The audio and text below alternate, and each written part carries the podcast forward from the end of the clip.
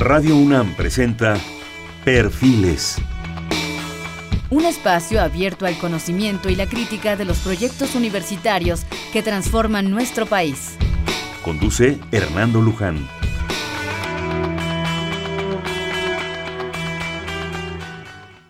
¿Qué tal? Buenas noches, ¿cómo están? Estamos nuevamente en Perfiles. Este es un espacio en donde conversar con las mujeres y los hombres que día a día forjan nuestra universidad. En esta ocasión tenemos el, el gusto de hacer un programa con la Coordinación de Estudios de Posgrado. Para ello están con nosotros el doctor Ángel Mauricio Grosso Sandoval. Él es diseñador industrial, egresado de la UNAM, con una maestría en diseño y tecnología para la fabricación de mobiliario en Inglaterra, y con dos diplomados en diseño y construcción en madera en Chile. Bueno, en el país de Chile. y el segundo en Ingeniería en Aeropuertos del Instituto Politécnico Nacional. Tiene además más de 30 años de experiencia como diseñador y fabricante en empresas particulares y propias en las áreas de stands, exhibiciones, accesorios, equipamiento y mobiliario doméstico, para oficinas comercial y para aeropuertos.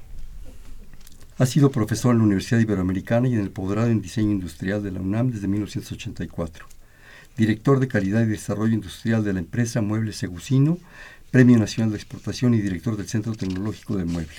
Del 2002 al 2012 fue subdirector de Desarrollo Tecnológico e Imagen Corporativa, así como de Comunicación Corporativa en Aeropuertos y Servicios Auxiliares ASA. De marzo del 2012 a la fecha es el coordinador del posgrado en Diseño Industrial de la UNAM. Ángel, bienvenido, buenas noches. Muchas gracias, buenas noches. También se encuentra con nosotros el doctor Marco Antonio Sandoval Valle. Él es doctor en artes y diseño, maestro en artes visuales y licenciado en diseño gráfico por la UNAM. En todas obtuvo mención honorífica y candidato a doctor en historia del arte. Su investigación se desarrolla en los temas de lenguaje, cultura e imagen. Ha participado en más de 15 exposiciones colectivas de dibujo y diseño. Actualmente es coordinador del programa de posgrado en artes y diseño de la UNAM colaborador y director editorial en diferentes publicaciones periódicas, ha impartido conferencias en Cuba, Colombia, Ecuador, México y realizado estancias en Boulder, Colorado, en cursos de artes contemplativas. Coordinador de los diplomados, los discursos del diseño y diseño creativo en línea, participado en Congreso de la Educación en Bogotá, en Colombia. Asimismo, ha trabajado en el área de diseño como freelance, así como también en varios despachos como diseñador gráfico. Ha sido jurado en varios concursos y comités nacionales de premiación profesional e institucional en el área de diseño. Ha participado también en talleres de estudio de dibujo y grabado, académico de dibujo, semiología y seminario de diseño en posgrado de las artes y diseño de la UNAM con 20 años de experiencia. Marco Antonio, bienvenido, buenas noches. Muchas gracias, buenas y noches. Y está también con nosotros el doctor Roberto Kolb Neuhaus ¿Así se pronuncia? Neuhaus. Neuhaus, bueno, perdón. Mejor lo dejamos en Roberto. Perfecto. Oboísta y musicólogo, Facultad de Música y posgrado de Música de la UNAM. Roberto Colves, oboísta y musicólogo mexicano, realizó sus estudios de licenciatura y maestría en el Conservatorio Real de La Haya en Holanda y los doctorales en el posgrado en Historia del Arte de la UNAM. En paralelo con su desempeño como intérprete y docente instrumental, se ha dedicado fundamentalmente a investigar, rescatar y difundir la música del compositor mexicano Silvestre Revueltas. Autor y coautor de cuatro libros sobre este músico, realizó la catalogación de su acervo musical y documental y coordinó su digitalización. Organizó desde la Escuela Nacional de Música el segundo coloquio internacional Silvestre Revueltas en 1988. Editor en jefe de la edición crítica Silvestre Revueltas, ha rescatado del olvido un repertorio hasta ayer desconocido de revueltas, grabado para sellos mexicanos y extranjeros. Ha sido invitado como experto a numerosos congresos en Europa y América y publicado un número importante de artículos sobre revueltas. Actualmente escribe un libro sobre este compositor para la casa editorial Oxford University Press. En sus líneas de investigación destacan estudios sobre la intermedialidad en lo particular, la exploración del vínculo entre imagen cinematográfica, plástica, fotografía y música, y desde su posición como coordinador del posgrado de música de la UNAM, ha contribuido significativamente al desarrollo de enfoques educativos interdisciplinarios, impulsando la correlación entre los campos que conforman el posgrado en música. Bienvenido, Roberto. Muchas gracias. Qué bueno que están aquí. Pues ya se dieron cuenta ustedes, queridos escuchas, que eh, tenemos pues aparentemente una diversidad, un diseñador industrial, un artista y un psicólogo. ¿sí? El punto es, ¿qué nos une? ¿Por qué estamos aquí los, los cuatro? Yo nomás venía pasando, a mí nomás me invitaron.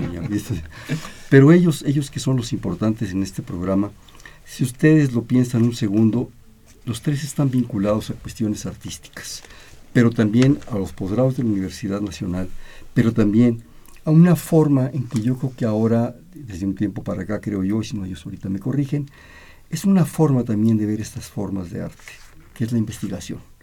Yo creo que ya no es tanto esa improvisación del genio que, que se sigue dando, que qué bueno que se da, que es un privilegio que se siga dando, pero ahora hay mucho de investigación, mucho de formación, y yo creo que la Universidad Nacional ha hecho una gran propuesta en estas posibilidades a través de sus posgrados. Yo quisiera un poco, en una breve introducción de cada uno, o larga si ustedes lo quieren, hablar, hablar de eso, la relación entre eh, el artista, el investigador, el investigador que hace arte, eh, el artista que hace investigación, en fin. Roberto, haz mano.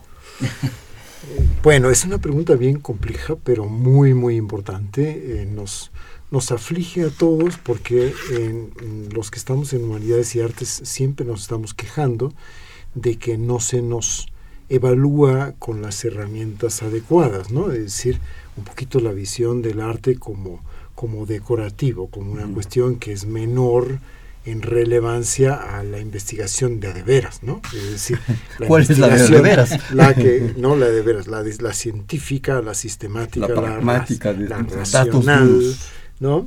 Eh, y evidentemente el arte pues nunca se ha creado con esos principios y sin embargo no lo que nosotros reivindicamos es creo no sé si los colegas están de acuerdo eh, que de alguna manera el arte también es una forma de conocimiento, una forma válida de conocimiento y además una contribución de conocimiento que, que no puede aportar la ciencia dura, como le llaman, ¿no? Eh, y el problema es si estamos tan acostumbrados a evaluar lo que hacemos eh, por medio de la palabra, por medio de la sistematicidad, ¿cómo entonces valorar lo que hacemos? ¿No?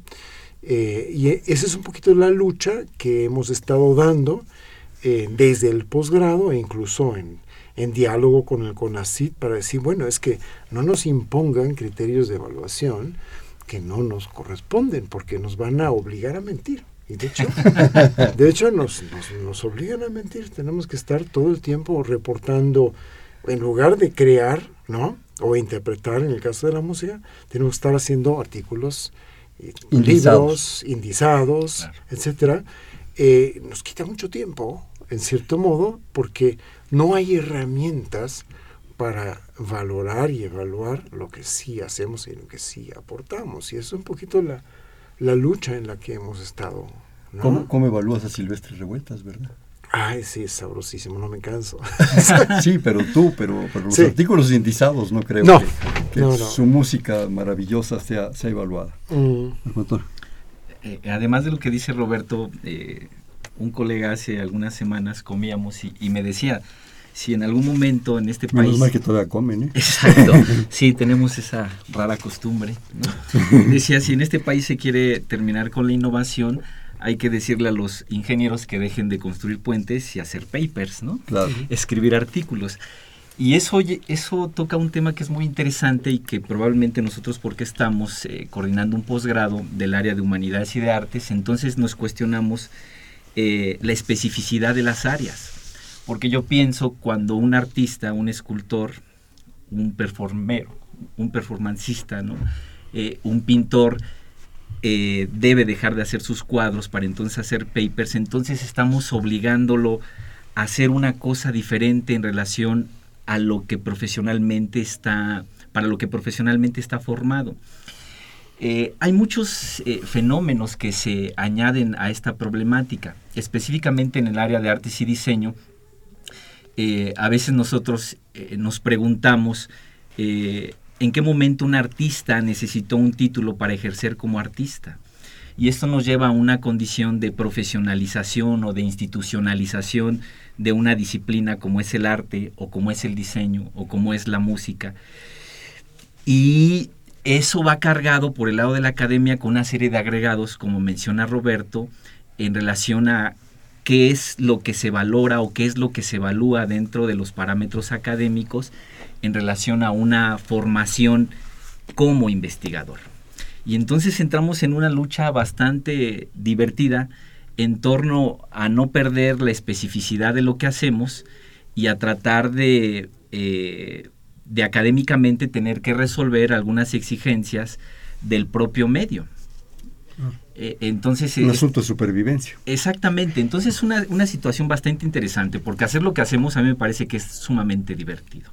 ¿No? Es decir, diseñar, yo de primera formación soy diseñador gráfico, este, o hacer arte o, o, hacer música, pero las exigencias entonces nos obligan a cuestionarnos estas situaciones en torno a, a cómo se investiga el arte o a cómo la producción artística desde nuestra perspectiva es alguna es una manera de generar conocimiento y un conocimiento perfectamente válido a través de la historia. Sistemático y muy importante. Ángel.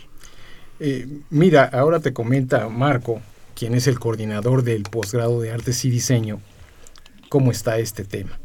Eh, él nos ganó hace poco casi casi el nombre nuevo de su posgrado, porque antes era eh, el posgrado de artes plásticas y hace de pues, artes este, visuales. De artes visuales. Eh, y entonces este eh, este tema de diseño como proceso creativo a veces no sabemos exactamente cómo queda en la temática específica de cada disciplina. Diseño industrial, como bien lo dice la palabra, pues ya es un tema que no es actualmente como el que tú conociste y del que hablábamos hace unos minutos, en el de producir específicamente eh, artículos, objetos eh, fabricados en serie por una máquina. Actualmente por el hombre. Eh, por el hombre.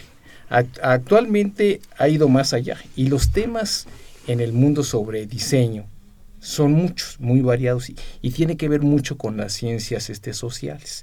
Y por ahí también se desvía de repente a esta parte artística. Y meternos en la investigación artística por parte del diseño también es como complejo no hacerlo, sino cómo ubicarlo y según los científicos.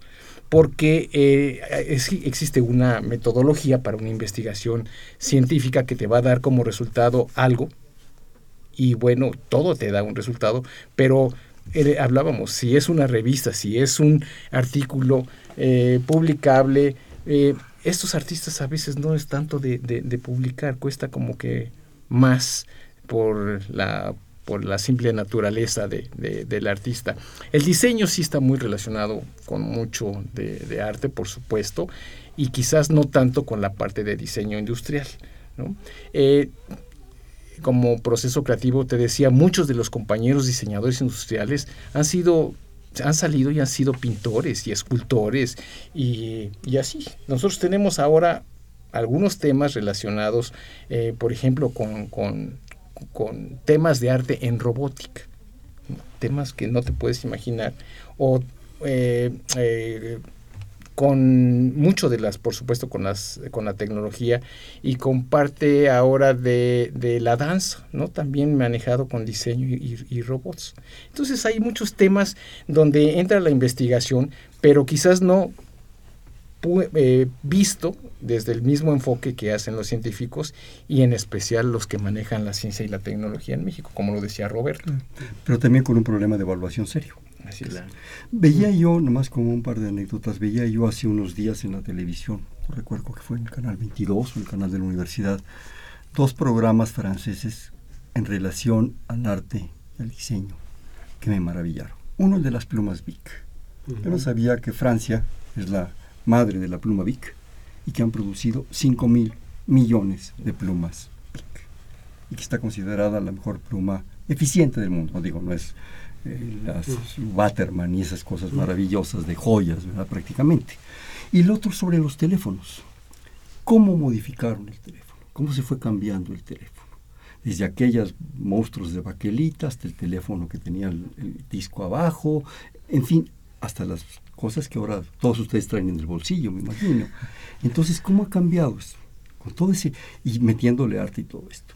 Y lo que están ustedes tratando los tres en este momento es un problema de evaluación ¿Cómo se evalúa? ¿Cómo se cuantifica la creatividad? ¿Cómo cuantifica Da Vinci? ¿Qué valen los, los, textos o, las, o, las, o los dibujos de Da Vinci? Yo se las pondría peor. Un día discutiendo con un amigo filósofo, le decía yo, ¿cómo evaluarías a Platón? Probablemente es uno de los hombres más citados del mundo.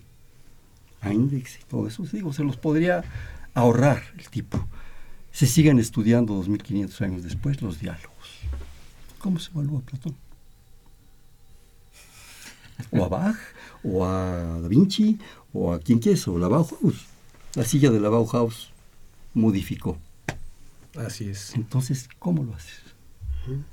Pues es terriblemente difícil, pero justamente a- ahora se comienza a valorar un concepto nuevo eh, que no es solamente un juego de palabras y que es la investigación artística y que reivindica un poco la idea de que eh, uno puede vincularse con la realidad desde el cuerpo, desde las emociones, desde el sonido, desde la imagen, investigar eh, la realidad desde esa perspectiva.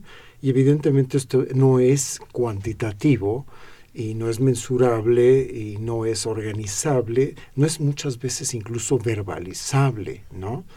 Eh, y lo primero que tenemos que hacer es, eh, es primero aceptar eso, ¿no? Es decir, ok, eh, no me obliguen, no me obliguen a verbalizar y a demostrar lo que, o a explicar lo que estoy haciendo en arte. Pero me recuerdo una, pues una anécdota, es un recuerdo que tengo de un, de un director renombrado, no voy a decir su nombre, eh, pero un tipo que admiro mucho, que decidió eh, hacer un doctorado con nosotros.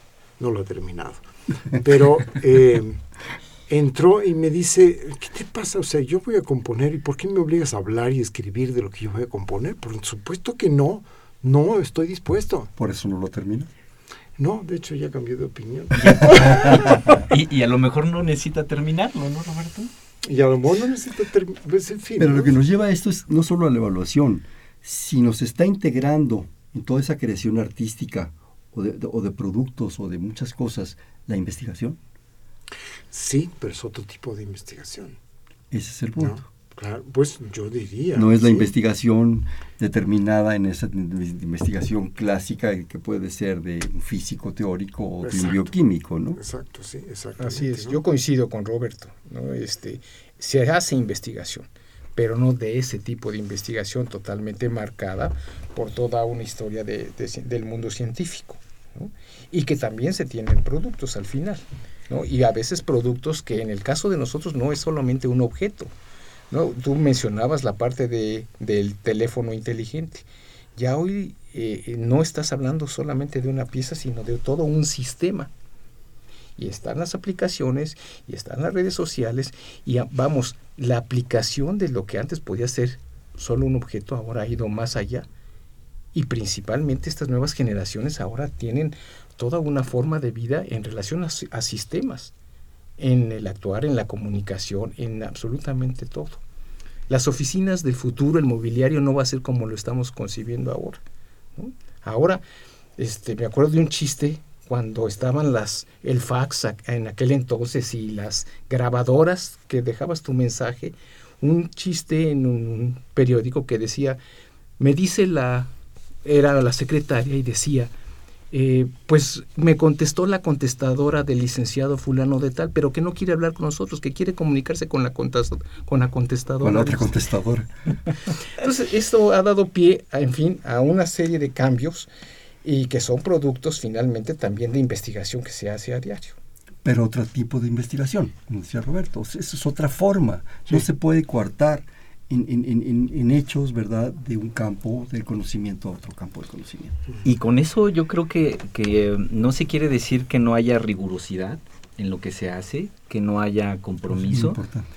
e incluso que no haya por momentos algún tipo de sistematización. Aquí la cuestión es que a lo mejor no converge eh, con la linealidad de planteamiento que tiene el otro tipo de investigación al que de alguna manera se ha pretendido que se sometan estos procesos creativos. Y ese es un factor importante porque eh, pienso que realizar una obra musical, planificar un mueble como lo hizo Bauhaus, o hacer una serie de exposiciones, eh, con una serie de cuadros que, en, la que se, en la que se llevó un proceso eh, de creación de seis años, evidentemente hay un proceso riguroso, comprometido, incluso de sistema. Pero no es paralelo al otro, es diferente. Es demostrable, o sea, uno puede mostrar todo el proceso que, que llevó, digamos, a un producto eh, X. Yo creo que un buen ejemplo de este rigor que nos dice Marco Antonio es Picasso. La primera etapa de Picasso, pues, digo, tipo hace unas cosas extraordinarias. Y en el momento en que el tipo los domina, sí, perdón por decirle tipo Picasso, sí, después puede ser lo que le dé la gana. ¿sí? Pero ese rigor ahí estaba. Él podía, ser el mejor dibujante del mundo en ese momento y expresar, digo, el arlequín o lo que tú quieras, o las diferentes etapas de su carrera. Pero después, digo, ¿qué tiene que ver eso con el Guernica? Con ese caballo atormentado y ese toro destrozado, O el foco ese extraño y el señor Eike. O sea, y nos maravilla a todos. Esa es una cosa muy importante y es que justamente, digamos, a veces, aunque no sepamos explicar por qué una obra de arte es buena, ya sea plástica, música, etcétera, pero tiene una capacidad para conmover, para inquietar, para cuestionar, para sacudir a la gente, ¿no? En cuanto a sus vivencias y su relación con el mundo, que dice, bueno, pues no sé por qué, pero ¿de qué es? Es. Y te asombra. ¿No? Te asombra, te sacude, te conmueve, etcétera, y cosa, cosa que no, la ciencia dura pues no necesariamente hace, ¿no? ¿Por qué descalificar esto, no? Si es tan tan importante, a veces hay cosas de la vida que solamente se pueden decir así y no necesariamente explicar racional y verbalmente. Permítame un ejemplo o una, una anécdota más bien. Uno de los dos o tres grandes divulgadores, esos sí son divulgadores de la ciencia en México, es Fernando del Río.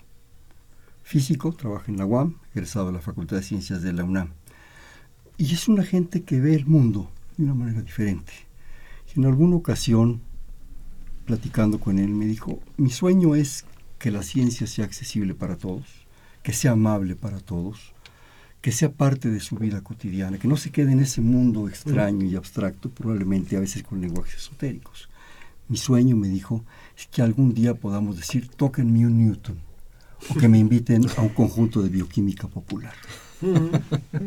ah, pues es fantástico. O sea, dijo, ese está un poco resumiendo, Fernando, lo que ustedes nos están diciendo. o sea, que no pierda su rigurosidad Newton, con todas sus maravillas que nos aportó y que seguimos aprovechando, ¿sí? Pero que lo podemos tocar en esa, en esa sinfonía maravillosa, la bioquímica popular. El ciclo de Krebs ya me lo imagino por los panchos, ¿no? No, y ahorita en este momento, eh, si tú ves, no solamente estoy hablando del CONACIT, eh, sino de todos los equivalentes del CONACIT en el mundo, ¿no? Nosotros estamos ahí, somos miembros de tiempo completo de universidades, hacemos investigación artística, ¿no? O sea, investigación desde el arte, ¿no? Y sin embargo, no nos permiten demostrar nuestra productividad con una partitura, con una grabación, con una pintura, con el diseño de un mueble. No, no lo podemos hacer, no es admitido.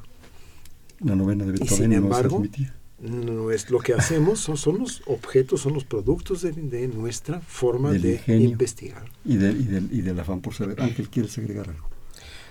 Bueno, mira, yo creo que este, nosotros tenemos algunos ejemplos de de estos casos en donde se ha llevado a cabo una investigación que parte de nuestros ámbitos hacia esta cuestión este, eh, científica. Yo te puedo comentar, por ejemplo, muy brevemente de, de un nuevo experimento que no, que, donde hay, por supuesto, toda una metodología para llevar a cabo con la hipótesis, pregunta de investigación, etcétera, pero que eh, imagínate, y creo que tus radioescuchas en este momento podrían imaginar en una obra de, en una obra en un foro de danza pero donde hay solamente una persona que hace danza y la otra es un robot. Ni siquiera es un títere bueno ahorita estamos justamente con la dirección este, general de danza de, la UNAM echando a andar este proyectito ¿por qué? porque es eh, un tema que se viene en el futuro. Y no tanto el hablar solamente de diseño de robots, porque nosotros no hacemos ni diseñamos robots. Eso está muy claro para los ingenieros. Pero hay un tema eh, que se viene, que es el fuerte, que es el siguiente paso, que es la eh, interacción humano-robot. Es decir, si tú ves a niños trabajando con robots o a personas, este, ancianos, todo lo que esto representa, significa y asombra es este, muy distinto. Entonces es ahí donde se tienen que ir mejorando las formas de cómo diseñar robots de, que parten de los resultados de esa interacción entre los humanos con ellos para definir el futuro. Ah, Roberto, tú querías eh, que escucháramos algunos fragmentos. ¿Quieres que sea este el momento? Tú dinos. Pues eh, yo básicamente había traído una grabación de un producto, de un proyecto que hicimos en el posgrado que viene muy a cuento, ¿no?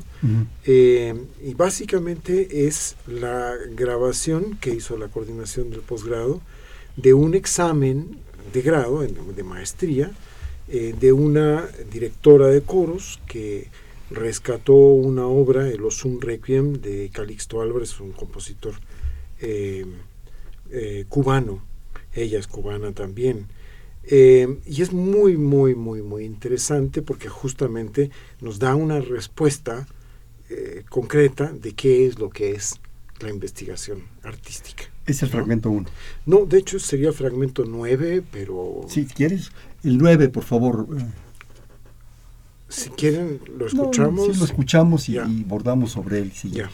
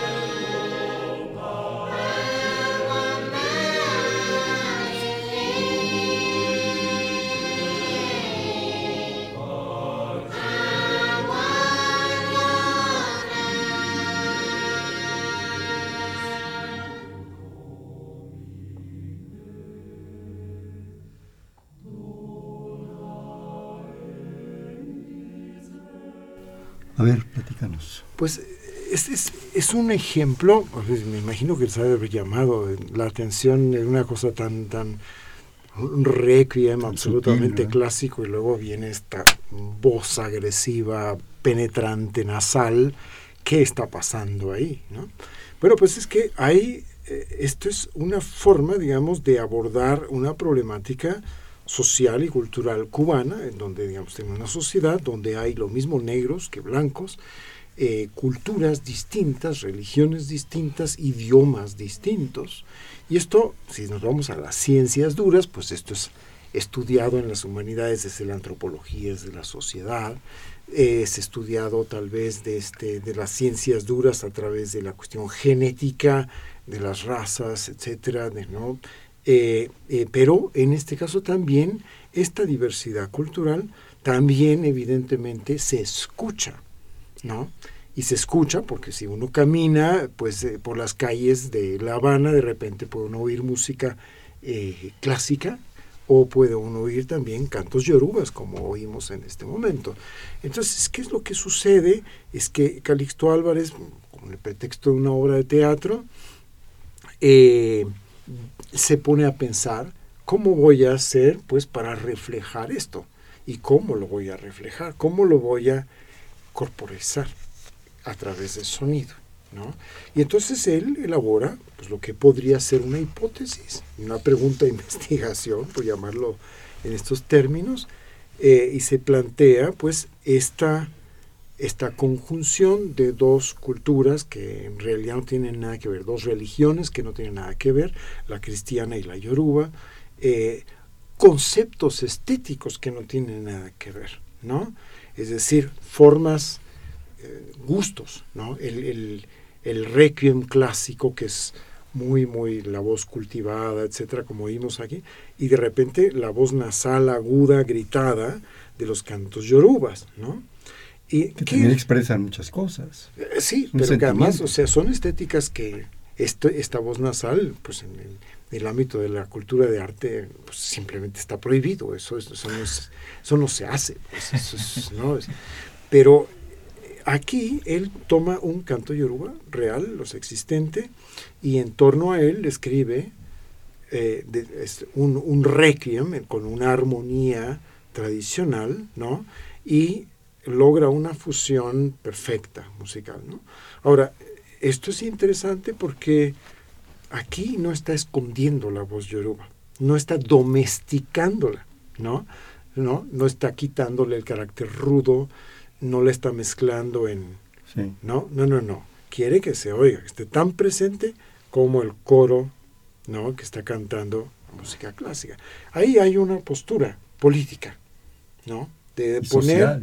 Sí, de decir, esto se debe de correlacionar y eso funciona y hay que respetar y aceptar ambas partes y hacer que funcionen juntas. Esa es una postura, una tesis, ¿no? Que demuestra a través de su composición.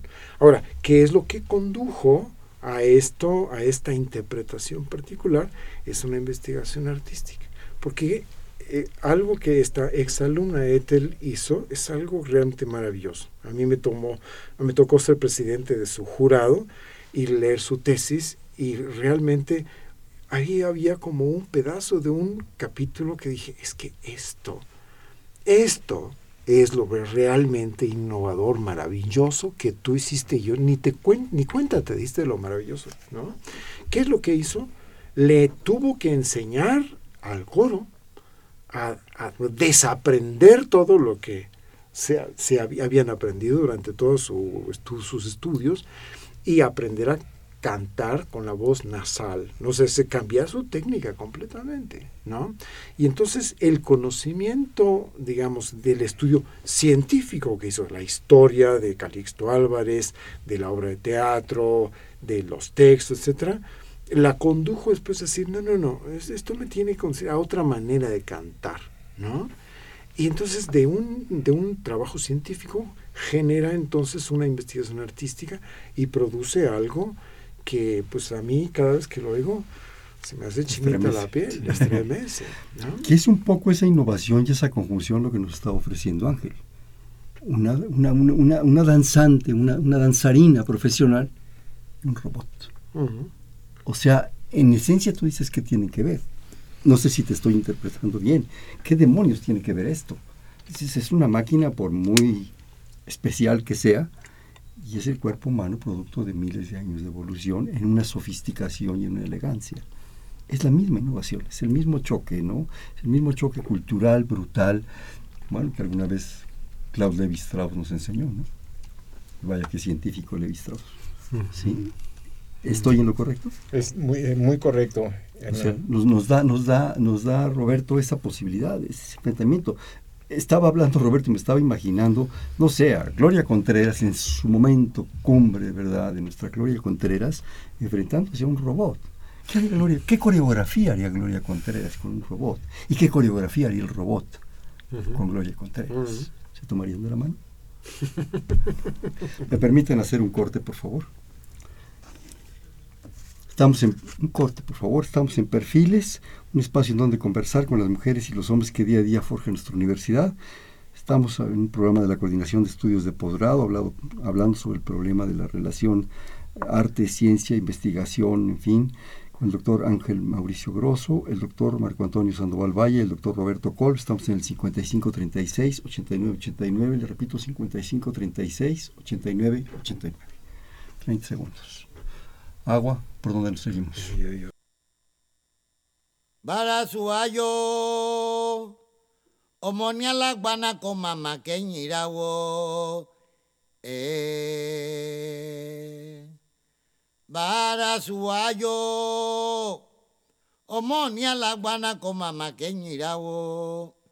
Eh. eh. Oh, Paraguayo,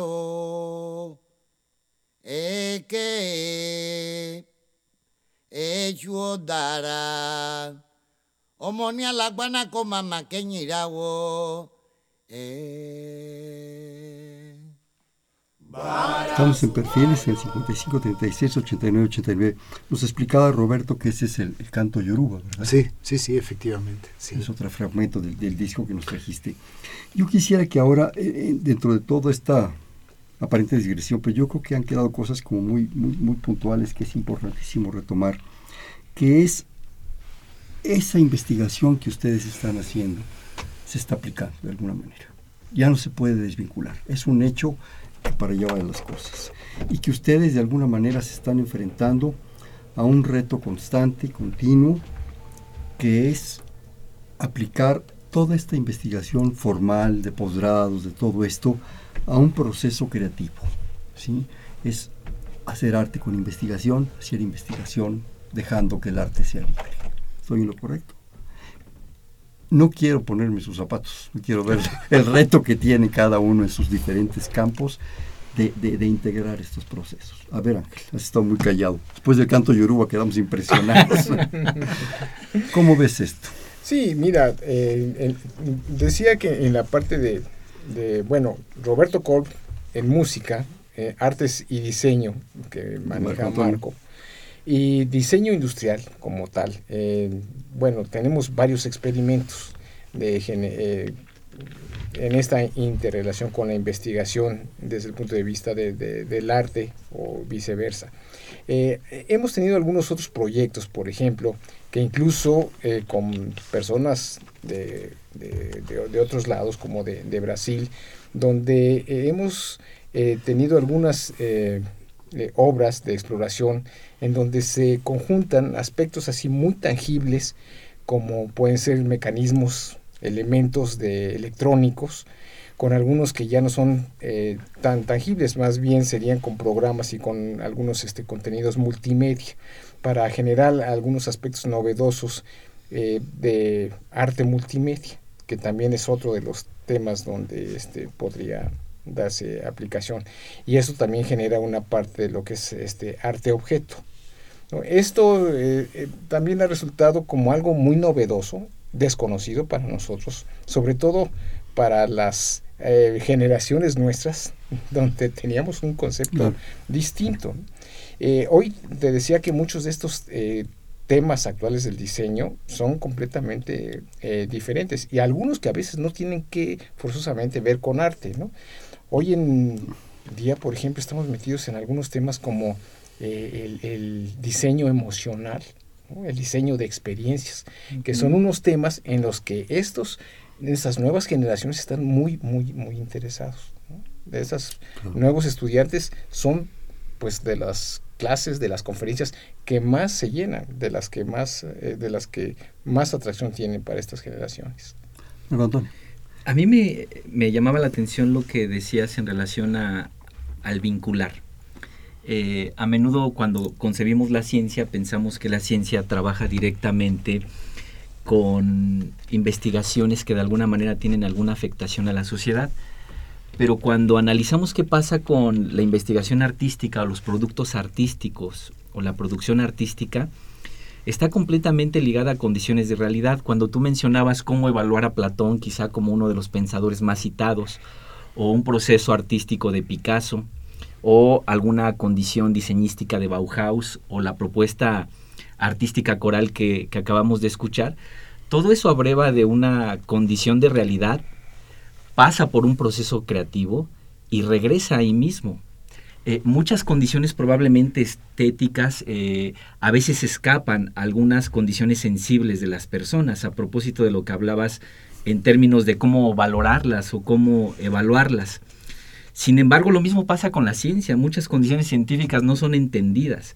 A veces yo creo que un problema que cae en nuestras áreas es que pensamos que esta condición de producción artística o de investigación artística simplemente debe ser valorada a partir de una cuestión de gusto y por eso entonces no considerada. Pero en todo esto hay un trabajo perfectamente vinculado, por ejemplo, lo que expone Ángel, lo que acabamos de escuchar, o, muchos otros ejemplos que podríamos abordar, por ejemplo, en torno a, cómo los enfermos son sensibles a ciertas propuestas pictóricas. Perfectamente eh, viable, perfectamente aplicable, perfectamente vinculado con una realidad que vivimos, perfectamente aplicado a una condición de cotidianeidad. Interesante. Roberto. Pues sí, fantástico lo que estás diciendo. Me hace pensar en varias cosas. Eh, lo que tiene la, la, ciencia dura es que es mensurable, verbalizable, cuantificable, y entonces se agarran de ahí para, ¿no? Para decir, pues tiene que ser así, porque así lo podemos evaluar, ¿no? Lo podemos pesar. Claro, ¿no? De alguna manera se puede decir. Pero eh, resulta que eh, no es que vengan ahorita a la mente ejemplos, pero sí hay muchos ejemplos de, por ejemplo, científicos que eh, se proponen, uh, hacen una pregunta de investigación, se proponen investigar un cierto campo y quieren demostrar algo, demostrar, ¿no? Con énfasis en la palabra demostrar. Y a la hora de la hora, no solo no lo demuestran, sino que descubren otra cosa que no estaban buscando, ¿no? Eh, y eso ha pasado en muchísimas veces en la historia, hay muchas anécdotas al respecto, y que ponen también un poquito en la balanza decir, bueno, tanta objetividad y tanta, ¿no? Tanto afán de comprobación, cuando de repente es la casualidad, ¿no? la que, la que hace que aflore el conocimiento, ¿no? Y entonces, de repente, pues eh, resulta que el, la investigación científica es más artística que científica, ¿no? Pasa, pasa eso, ¿no? Entonces, es, es, como es un poquito esa humildad también la que estamos buscando nosotros, ¿no? Otro ejemplo también, digamos, de todo lo que vincula el arte con la con la ciencia dura, por ejemplo, un tema es la terapia musical.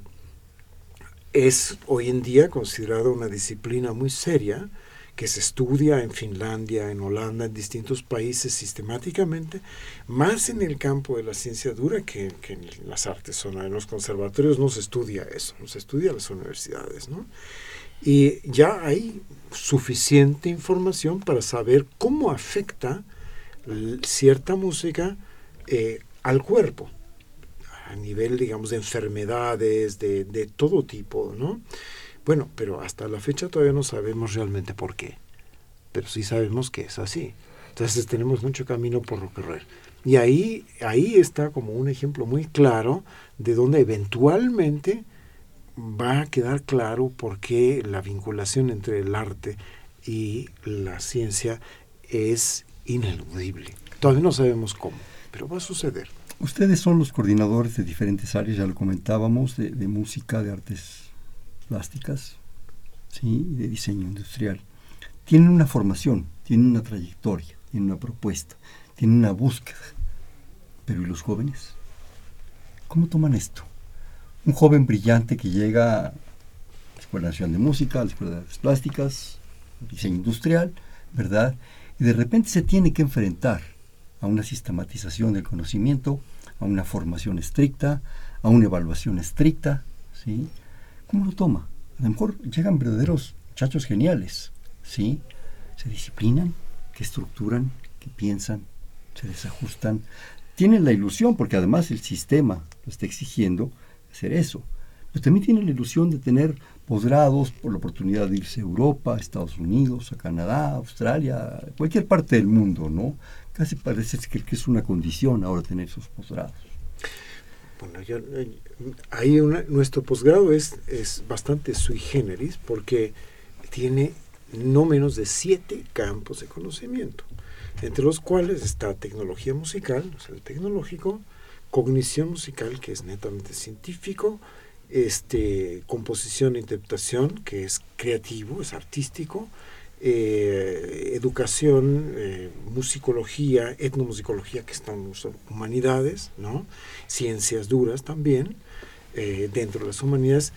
Todo eso tenemos, es un revoltijo impresionante, pero, pero los menos prejuiciados son los alumnos que están llegando ellos son los que luchan con nosotros, que somos los que todavía tenemos prestigio, este, prejuicios y que todavía pensamos disciplinariamente, lo que nos, todavía nos resistimos a intercalar, ¿no? pero los alumnos llegan y hacen proyectos intermediales donde mezclan danza, robótica, este, imagen, fotografía, cine, eh, corporalidad con música, sin el menor problema. Pero esto, Roberto, entonces, qué bueno que lo mencionas, nos lleva a una riqueza en los posgrados, en la investigación, a una apertura, a un cambio de mentalidad, a un cambio de propuesta. Si esto mismo tú me lo dijeras en el Conservatorio Nacional de hace 50 años, de Carlos Chávez, olvídate, te, ahorcan. Te ahorcan ahí en Bellas Artes, en uno de los Pegasos, ¿no? Eso habla de una posibilidad, sí, Ángel.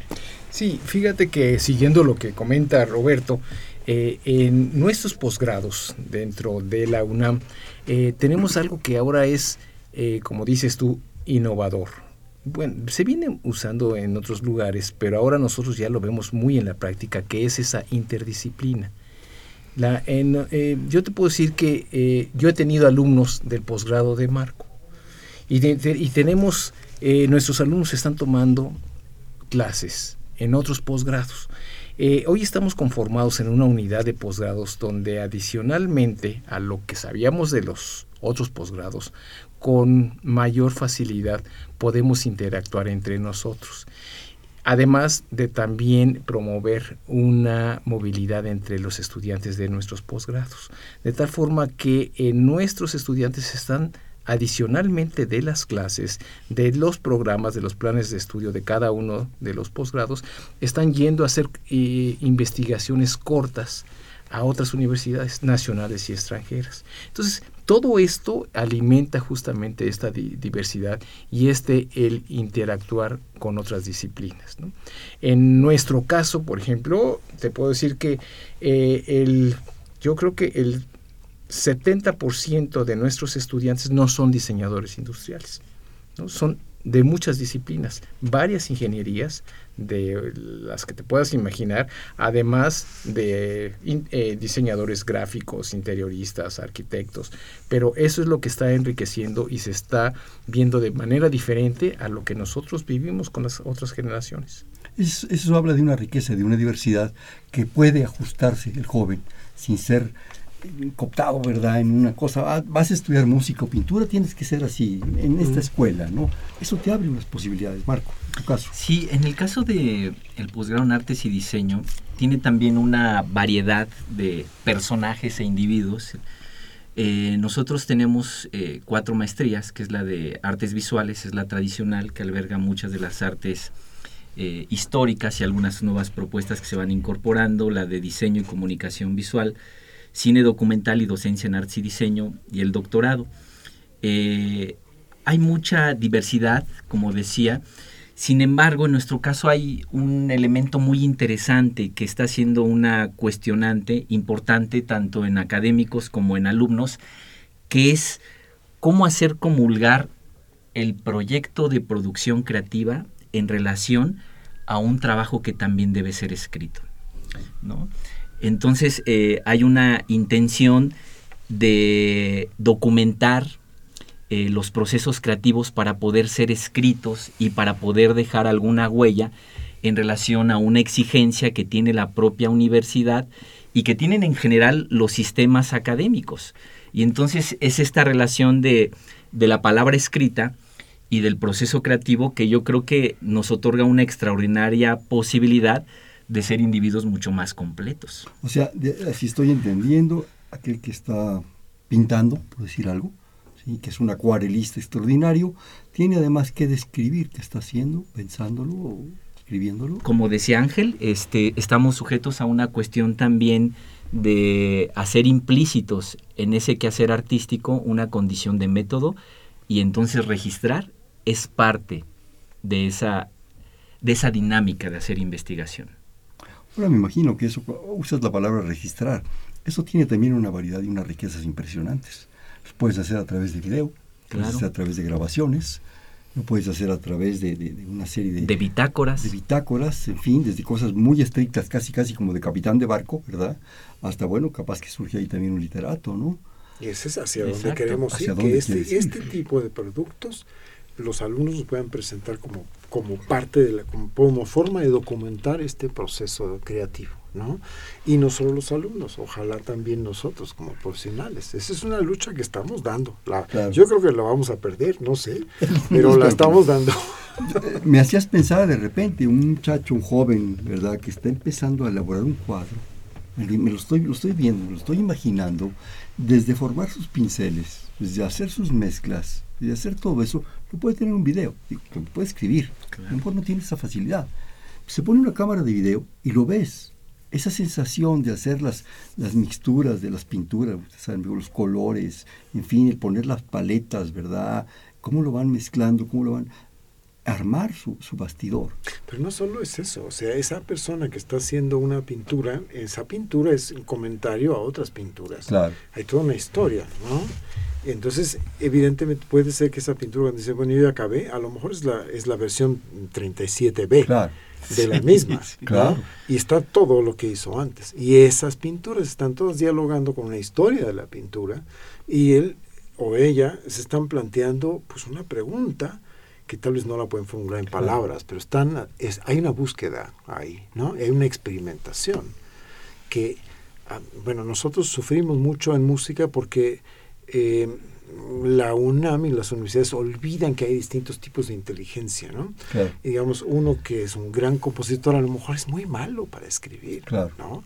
Y lo obligan a escribir y entonces es al revés. Me imagino cuántos, cuántos bocetos se hacen para llegar al teléfono del que estábamos hablando. Así es. Esa es una, es una documentación. Pero, pero fíjate, ahora, además de esto que comentas, Fernando, hay elementos adicionales que nosotros no vivimos. Ahora estamos haciendo uso de otras herramientas que te dan mucha proyección. Estamos hablando de, de, realidad aumentada, de realidad virtual, que los usamos en los laboratorios y que además tú puedes ya imprimir la parte interior de un cerebro o de un, una impresión tridimensional que te permite ver si eh, la persona a la que iba a ser operada tuvo una desviación nasal en, el tabique y que eso no, te lo, no lo podías ver como lo ves con, con los métodos este, tradicionales de radiografías y de tomografías incluso. Esto, esto vuelvo, me vuelven a llevar a la reflexión del joven, pensando en el joven que va a ingresar que a lo mejor tiene la posibilidad de, ¿cuántas dijiste? Siete. Siete posibilidades, en artes plásticas no sé cuántas, en diseño lo mismo, con eso que estás comentando. Entonces, tiene un mundo de posibilidades en estos posgrados, un mundo de opciones que tiene que adaptarse. El mundo está cambiando, ni modo. Tiene que hacer evaluaciones, tiene que pasar por, por, por papers, tiene que pasar por muchas cosas de diversas formas, pero se le abren posibilidades. No es nada más el joven que pinta muy bien un cuadro o que bueno, pues toca la flauta muy bien, o que va a ser una maquinita para no sé qué cosa, o una maquinota, no lo sé. Tiene una diversidad de opciones. Esto que tú dices del tabique nasal, o sea, aparentemente son, son posgrados con una riqueza extraordinaria en que además tienen la, la posibilidad, y por qué no, la capacidad de expresarse, de ponerlos en, en orden en papel y lápiz, pero además de integrar otras cosas. No, y ellos vienen con la mente abierta. ¿eh? ¿Cuántos músicos no están estudiando en este momento cuestiones eh, de acústica? Y de alta acústica. Sí, sí, acústica. de repente pienso en Stockhausen, ¿verdad? Stockhausen, mm. ¿verdad? Unas cosas que a lo mejor a uno no le pueden gustar, pero el tipo lo estaba haciendo, o en pintura, o en diseño, ¿no? Sí, absolutamente. Sí. ¿Qué más? Nosotros somos los que tenemos que... Que modificar, Roberto. pues sí. creamos esto, ¿no? Sí, que sí creamos este posgrado interdisciplinario, pero no todos nuestros profesores se la creen. Claro. Pero bueno, también eh, si hace uno un recuento de- del perfil de los alumnos que están llegando a estudiar con nosotros, pues resulta que hay muy pocos que quieren estudiar música antigua, ¿no? Sino la mayoría lo, lo que les atrae es justamente esta novedad, ¿no? Es estudiar, pues no, no, no, no a Brahms y Beethoven. El, clavecín bien temperado ya no. Quieren eh, estudiar qué es lo que sucede A los aquí, yorubas. eh, los yorubas o no, no, no, más bien la música urbana, eh, todas las cosas que están dando. Bueno, hay un alumno nuestro que está haciendo su tesis sobre los vagoneros del metro, ¿no? Y qué tipo de música, y qué implica eso a nivel sociológico, político, Sí. ¿no? etcétera, ¿no? Pues, eso es lo que les interesa. Me quedan escasos tres minutos. Yo quisiera de cada uno, un minuto, perdón, coartarles el, el tiempo y la libertad. Pues no sé, un comentario, una conclusión. Ángel.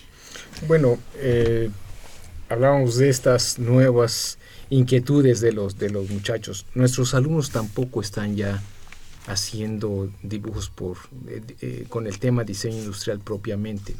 Entonces, creemos que lo muy importante es estar con los ojos abiertos nosotros, ah, que estamos al cargo de estos posgrados, para ir de la mano con estos cambios que son necesarios ya en el planeta, ¿no? en este mundo globalizado, y la UNAM está queriendo responder a esto. Sí, este, probablemente agregar eh, la importancia, como comenzaste hablando de, de la valoración, eh, de lo importante que es que las artes estén presentes en diferentes sectores sociales, porque eso nos hace mejores personas, de eso estoy seguro. Roberto. Pues en realidad es, es, eh, felicitar a nuestros alumnos de los cuales estamos aprendiendo muchísimo.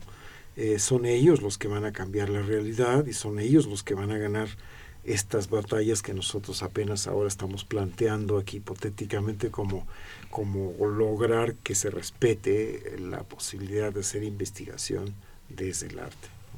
Y yo creo que valdría la pena, desde luego por ustedes y un poco por mí, si me lo permiten, hacer una invitación a los jóvenes que se acerquen a los posgrados, aquellos que tienen estas inclinaciones artísticas, creativas, propositivas, muy globalizadas, muy modernas, como ustedes también lo, lo han comentado, a no tener miedo, a averiguar, acercarse con ustedes. Son gentes padres, accesibles, inteligentes, que los pueden, pues ahora sí que pastorear tantito, porque a lo mejor no se, que no se pierdan esas posibilidades, que, que- encuentren en ellos mismos opciones en medio de una, de una propuesta, que se acerquen a, la- a las unidades de posgrado diferentes casos, como es el caso de ustedes, y, bueno, pues que lo hagan, ¿no? Yo quisiera conservar una tradición de este programa, que es jugar un bote pronto. Le digo una palabra y cada uno me dice inmediatamente a la que se le ocurre. ¿Sí? Investigación. Artística. Investigación. Producción. Diseño. Arte. Rápido. Creación. Seres humanos. Eh, meto- método. Posgrado. Transformación. UNAM. Internacional. UNAM. Apertura y cambio. Mejor proyecto de este país. Oportunidad. México. La posibilidad de hacer las cosas de otra manera. Transformación. Sí. Eh, posibilidades. Este fue Perfiles, un espacio en donde conversar con las mujeres y los hombres que día a día forjan nuestra universidad. Programa de la Coordinación de Estudios de Posgrado. Estuvo con nosotros Ángel Grosso. Muchísimas gracias, Ángel. Marco Antonio Sandoval. Muchas Antonio, gracias. Muchísimas gracias. Roberto Col. Muchísimas gracias por tu participación. Por. En la coordinación, la doctora Silvia Torres. En la producción, Elena Hernández. En los controles, Humberto Sánchez Castrejón. En la conducción, Hernando Luján. Este fue Perfiles, un espacio en donde conversar con las mujeres y los hombres que día a día forjan nuestra universidad. Gracias. Buenas noches. Perfiles. Un programa de Radio UNAM.